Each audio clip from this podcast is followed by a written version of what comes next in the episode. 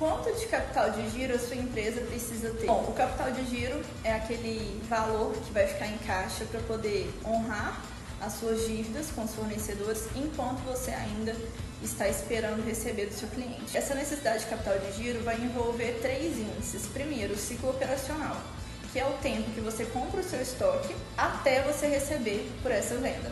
Outra coisa também são as vendas diárias e as contas diárias que você tem para pagar. Então, quando a gente pega esses três índices, a gente consegue fazer o cálculo do capital de giro que é necessário para você ter na sua empresa. Por exemplo, quanto mais tempo o seu estoque fica na sua empresa aguardando para ser vendido e quanto mais tempo demora para receber do seu cliente, maior é a sua necessidade de capital de giro. Quanto mais vendas você faz, menor a sua necessidade de capital de giro. E quanto mais dívidas você tem para pagar por dia, maior a sua necessidade de capital de giro. O capital de giro é essencial para sua empresa. Muitas empresas quebram, fecham porque não tem capital de giro. Ou seja, elas precisam honrar os pagamentos, mas até então não receberam do cliente.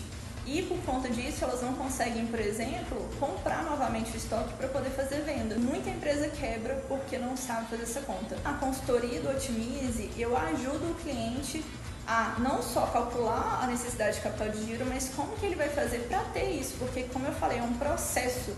Não é do dia para a noite que você vai conseguir o seu capital de giro. Você precisa se adaptar, se organizar para conseguir.